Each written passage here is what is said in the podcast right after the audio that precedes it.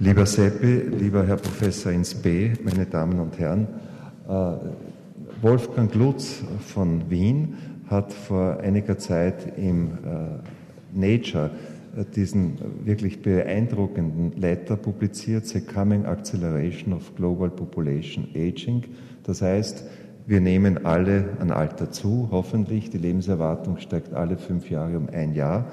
Und wenn Sie sich von Österreich hier die Zahlen anschauen, dann sehen Sie, dass die Damen die Nase vorn haben, die Frauen leben einfach länger als die Männer, sind aber auf der anderen Seite, und das ist das Fessel-Institut, wesentlich gesundheitsbewusster.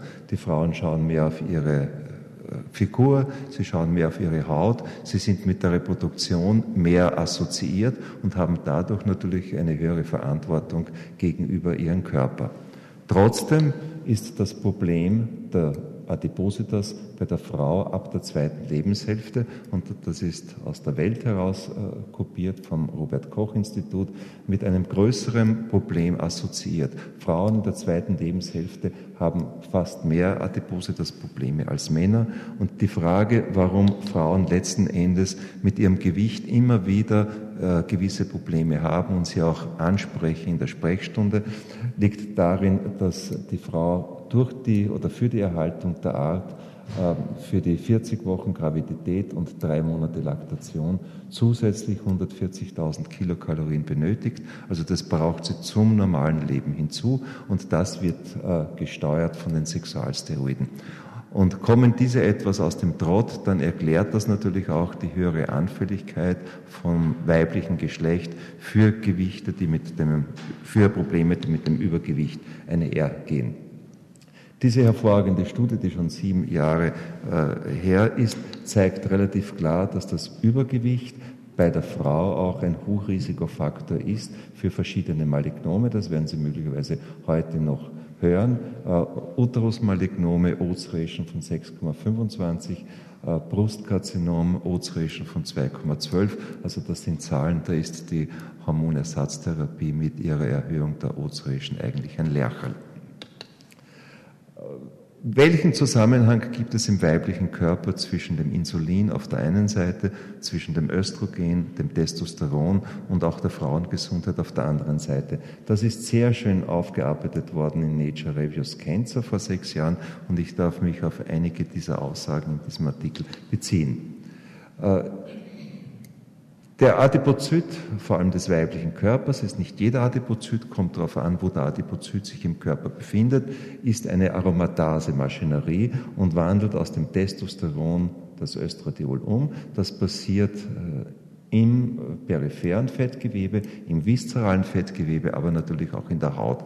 Das heißt, äh, periphere Gewebe haben die gleiche Potenz, das zu machen, was normalerweise die Granulosazelle macht, nämlich aus Testosteron Östradiol herzustellen. Und das weit in die Postmenopause hinein. Und das ist letzten Endes ja auch äh, ein Rationale dafür, dass man den Frauen in der Postmenopause Aromatase-Inhibitoren gibt, weil äh, periphere Adipozyten aromatisieren und unabhängig vom Ovar ein Östrogen herstellen. Das Insulin ist insofern in diese Kaskade involviert, als es in der Leber die Synthese des sexualhormongewinnenden Globulins reduziert und damit die Bioverfügbarkeit des, des Östradiols und aber auch des Testosterons verstärkt. Also hier gibt es diesen Connex, der klinisch dann eine gewisse Bedeutung hat. Wobei ein zweiter Aspekt noch hinzukommt, nämlich nicht nur das SABG wird in der Leber reduziert, sondern im Eierstock äh, ist das Insulin so etwas wie ein Gonadotrop. Es stimuliert die Androgensynthese, es stellt also den Präkursor her von äh, jener äh, Aromatisierung, die dann letzten Endes für die Östrogensynthese verantwortlich ist sodass also die übergewichtige Patientin äh, mehrere Berührungspunkte hat äh, zum Glukosestoffwechsel, zum Insulin. Auf der einen Seite wird das SHBG reduziert, die freie Verfügbarkeit des Östradiols erhöht. Auf der anderen Seite wirkt das Insulin als solches, als Gonadotrop auf das Ovar, auf die Dekazellen und stellt hier den Präkursor für die Aromatisierung her, das heißt das Testosteron. Und das ist auch der Grund, warum hyperandrogenemische Patientinnen sowohl eine Hyperandrogenemie als auch wie auch eine Hyperöstrogenemie haben. Also die haben beides. Die haben zu viel Androgene und zu viel Östrogene. Und das ist natürlich äh, einerseits ein kosmetisches Problem und andererseits ist es ein Risiko, ein onkologisches Risiko, wo eine Onkoprävention eigentlich auch greifen sollte und greifen müsste. Hier haben Sie noch einmal äh, herausgescannt aus den Nature Reviews die Wirkung des Insulins. Das Insulin durch die Obesity natürlich erhöht, stimuliert wie andere Faktoren, die insulinähnliche Wirkung haben, im Ovar die Androgenproduktion und durch die Androgenproduktion steigt oder verändert sich äh, völlig das äh, endokrine Milieu von Seiten der Sexualsteroiden. Darauf möchte ich nur mit einem Tier eingehen, weil Sie möglicherweise das noch heute vorpräsentiert äh, bekommen. Ich bin mir nicht sicher, ob das noch stimmt. Allerdings äh, im Jahr 2006 wurde das äh, Insulin nicht nur als Wachstumsfaktor angesehen, sondern auch als Wachstumsfaktor, der mit einem erhöhten Karzinomrisiko assoziiert ist. Und wenn Sie sich diese Arbeit ebenfalls aus 2004 ansehen, so merken Sie, wobei es natürlich sicher darauf ankommt, welches Insulin man verwendet, dass nach fünf Jahren Insulintherapie Sie eine Erhöhung, eine Ozeration von 4,7 haben, was äh, hormonabhängige Malignome bzw. Malignome äh, des kolorektalen Systems äh, zur Folge haben.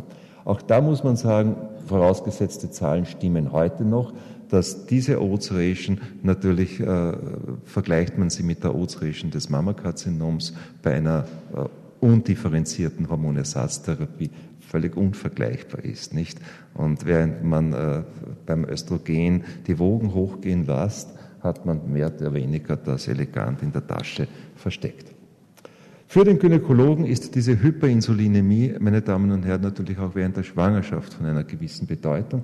Und wir haben hier eine sehr schöne Arbeit, eine Meta-Analyse von Lancet Oncology 2007, die fragt, gibt es intrauterine äh, Faktoren, die mit einem erhöhten Risiko für hormonabhängige Malignome verbunden sind, vor allem natürlich mit dem Mammakarzinom. Und hier sind zwei äh, Umstände herauskristallisiert worden, die beide mit einer erhöhten Hyperinsulinämie auch der Mutter einhergehen in utero. Das ist die Länge des Kindes, also je größer das Kind ist, und ob das Kind ein dizygotes Zwilling war.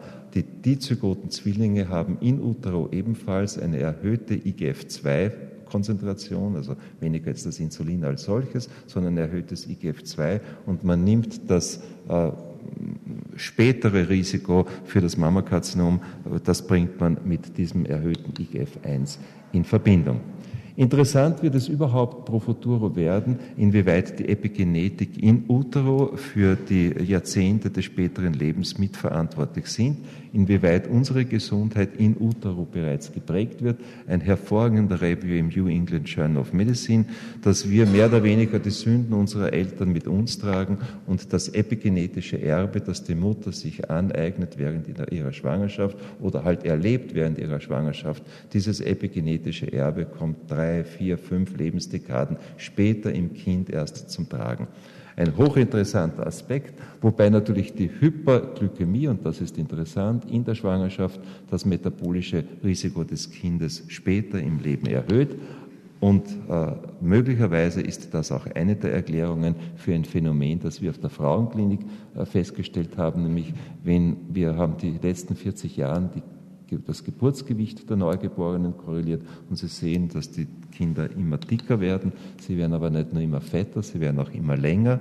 Risikofaktor, wie gesagt, für das Mammakarzinom und sie bekommen auch einen immer größeren Schulterumfang. Und ob dieser Schulterumfang dann auch die, die Geburtsmodalität verändern wird pro futuro und sich das als wahr erweist, was man ja jetzt schon immer wieder sieht, dass die Sektio Caesaria die, äh, der Geburtsvorgang der Zukunft sein wird, möglicherweise wird das durch diese Zahlen auch noch äh, untermauert. Sicher ist, äh, dass äh, die überschießende postpartale Gewichtskompensation bei einem Kind, das untergewichtig zur Welt kommt, das Schlechteste ist, was man machen kann. Wenn eine Mutter verständlicherweise versucht ist, postpartal ein Kind, das dystroph zur Welt kam, dann in den ersten zwei Lebensjahren massiv zu überzuernähren aus Kompensationsgründen, dann hat das Kind eine Prädisposition epigenetischer Art für, die, für Koronarerkrankungen, für die Hypertonie und für den Diabetes 2. Also hier hat man natürlich schon einen gewissen Gestaltungsmodus in der Hand, dass man Kinder, die untergewichtig sind, nicht groß drauf losfüttert und hier in der unteren Perzentile bleibt. Für die Frauengesundheit, und das hängt natürlich auch bis zu einem gewissen Grad mit dem Insulin zusammen, ist die Insulinresistenz bei der viszeralen Adipositas ein großes Problem. Wenn die Frau in die Menopause kommt, und dafür gibt es einen Grund, dann akkumuliert sie viszerales Fett. Das heißt, das Fett fällt ab vom Gesicht, vom Oberarm und akkumuliert im viszeralen Bereich.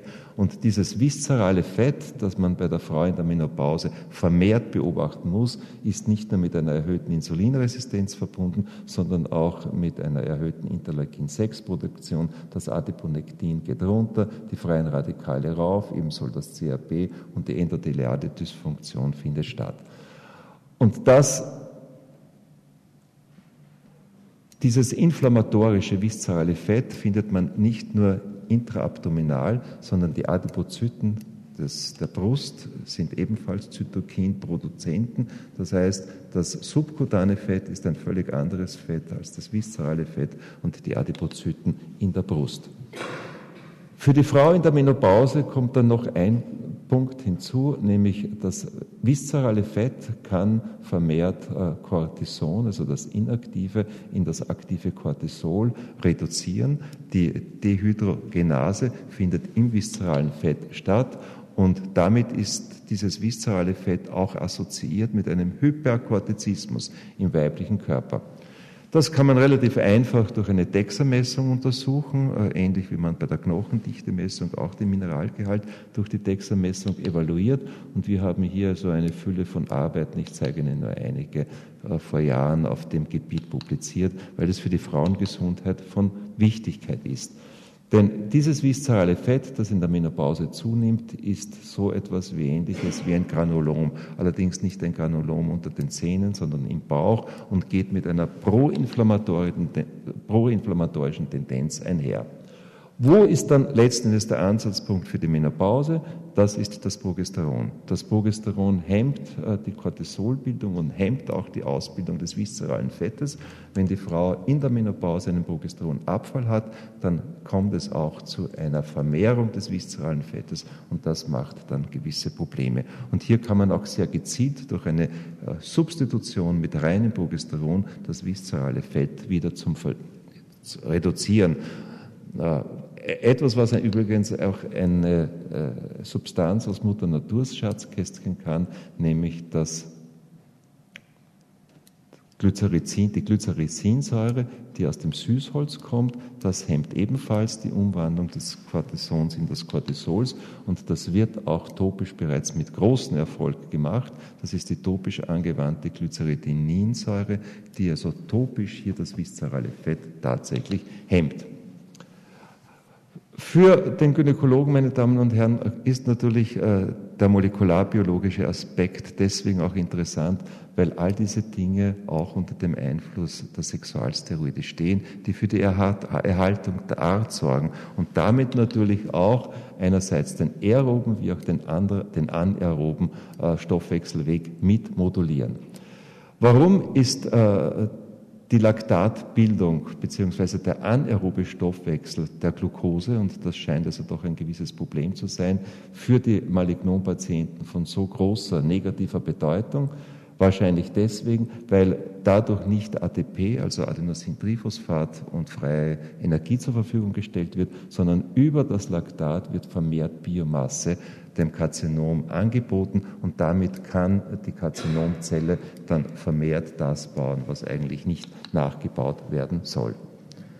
Wunderbare Arbeit im Journal of Clinical Oncology 2005, wenn eine, über, eine übergewichtige Patientin mit dem Übergewicht zum ersten Mal konfrontiert wird mit dem Mammakarzinom, dann wäre das der Zeitpunkt, wo man der Patientin sagt, sie muss Gewicht abnehmen, Gewicht verlieren und die Prognose ist dann wesentlich besser, egal ob man eine äh, Antikörpertherapie oder eine Chemotherapie macht. Für uns Gynäkologen ist aber noch ein anderer Punkt interessant, meine Damen und Herren, nämlich die Tatsache, dass der Zitronensäurezyklus auch Metabolite oder Intermediärprodukte bildet, die direkt in äh, die Onkogenese mit involviert ist, wie zum Beispiel das Succinat und das Fumarat, ein hervorragendes Review im Lancet.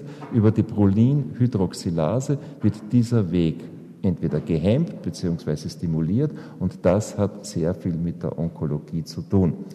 Äh, aber nicht nur mit der Onkologie, sondern auch mit dem Leomyom, also mit den Myomen, die wir haben. Möglicherweise ist der Stoffwechsel, der Zuckerstoffwechsel auch in die Bildung von Myomen involviert, auch hier über verschiedene Mechanismen, aber auch über die Tatsache, dass, äh, äh, dass äh, die Fumarase einerseits direkt in die Leomyombildung und auch in das Myosarkom involviert sind und auf der anderen Seite auch hier das Paragangliom in den Zitronensäurezyklus involviert ist. Sodass man natürlich sich schon vor Augen halten muss, dass das, der Zucker ein gewisses Problem ist. Nicht? Es gab ja in der Steinzeit, meine Damen und Herren, keinen Zucker. Die Menschen ernährten sich damals von Fettsäuren und von Proteinen. Der Zucker ist eine Akquirierung der Zivilisation und möglicherweise ist diese Akquirierung auch mit vielen oder mit gewissen Problemen verbunden. Die Diskussion kennen Sie vor kurzem in der Welt Cover Story. Je mehr oder je mehr man äh, die äh, Glucose zurückdrängt und je mehr man die Omega-3-Fettsäuren fördert, umso besser ist das. Wobei natürlich verschiedene Aspekte hier noch hinzukommen. Ein Aspekt ist, dass äh, die DNA-Replikation tageszeitabhängig ist und am Abend oder in der Nacht die Replikation am stärksten stattfindet, jener Zeitpunkt, wo man am wenigsten den Körper mit freien Radikalen belasten soll. Das ist letzten Endes auch einer der Gründe, warum das Dinner-Canceling-Konzept so wichtig ist, weil man äh, die freien Radikale zum Zeitpunkt der Zellteilung, und die ist immer in der Nacht, reduziert. Auf der anderen Seite kommt, äh, ist für uns Gynäkologen auch die Darmflora ein zunehmend interessantes Problem, denn genauso wie in der Scheide die Darmflora, und das wissen wir, von den Sexualsteroiden abhängig ist, ist die Darmflora auch im Darm von den Sexualsteroiden abhängig. Und auch das hat einen gewissen Impact, äh, vor allem wenn man sich hier vom Dezember 2006 nach diesem Artikel im Nature durchliest, dass die Obesity auch etwas möglicherweise mit den Darmbakterien äh, zu tun haben. Vor kurzem im Lancet ein sehr provokativer Artikel, die Medizin ist unter dem Mikroskop. Und zwar ist sie deswegen unter dem Mikroskop, weil sich niemand mehr in den nächsten Jahren die Spitzenmedizin leisten wird können. Und sie wird sich deswegen nicht leisten können, weil auf der einen Seite man den Menschen ermöglicht, alles zu machen, äh, Alkohol zu trinken, zu rauchen und ein Übergewicht der Sonderklasse äh, sich anzueignen. Und auf der anderen Seite möchte man allerdings von der Medizin, dass sie all die Schäden sofort behebt, die dieses Übergewicht mit sich bringt. Man wird im Rahmen der präventiven Onkologie, meine Damen und Herren, und zwar nicht nur aus gesundheitlichen Gründen, sondern auch aus ökonomischen auch auf diese Aspekte in Zukunft mehr Rücksicht nehmen müssen. Ich danke Ihnen herzlich für die Aufmerksamkeit.